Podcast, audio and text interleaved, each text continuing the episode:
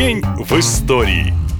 17 октября 2018 года в Крыму произошел один из самых громких эпизодов так называемого скул-шутинга. Жуткий термин «школьная стрельба» появился в США после того, как в 1999 году двое учеников в средней школе Колумбайн, штат Колорадо, застрелили 13 человек и покончили жизнь самоубийством. Трагедия в Крыму произошла не в школе, но в колледже в Керчи. В этот день студент четвертого курса Владимир Росляков вместе со всеми пришел утром в учебное заведение. Только в его рюкзаке лежали не тетрадки, а взрывчатка и ружье. Около полудня 18-летний парень взорвал самодельную бомбу в столовой, а после этого Влад отправился гулять по коридорам, попутно расстреливая из ружья всех, кого встречал. Сопротивления Рослякову никто не оказал. Учителей и студентов сковал ужас. Сколько могло быть жертв, сложно даже представить, но в какой-то момент стрелок стрелок прекратил огонь, зашел в библиотеку и выстрелил себе в голову. Он успел забрать 21 жизнь и ранить более 60 человек. Влад Росляков, как считают эксперты, не был классическим психом. Он занимался спортом, вел себя адекватно и даже разрешение на оружие получил абсолютно легально после всех комиссий. Поэтому вопрос, как произошло, что в один день обычный студент стал массовым убийцей, до сих пор остается остается без ответа. Впрочем, не все считают, что событие 17 октября – это школьная стрельба. Местные жители и свидетели произошедшего не верят в то, что Влад сам все организовал и совершил это ужасное преступление. Они считают, что стрелок был не один, а взрывов несколько в разных концах школы. Выходит, что 17 октября в Керченском колледже мог произойти теракт, но по каким-то причинам правду об этом скрыли, а преступника просто просто ликвидировали. По крайней мере, так считают многие выжившие в той стрельбе.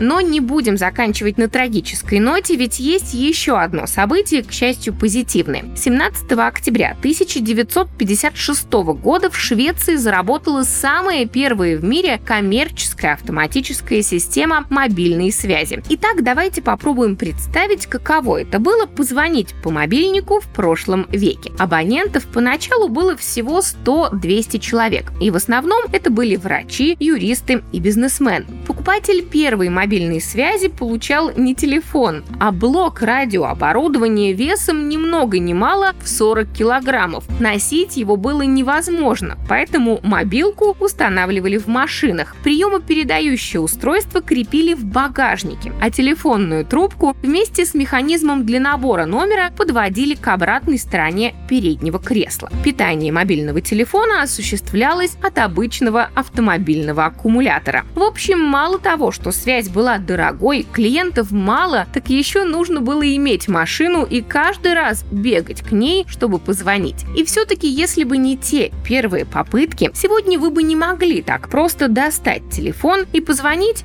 ну, хоть на другой конец света. На этом все. Больше фактов и историй в следующем выпуске. Пока!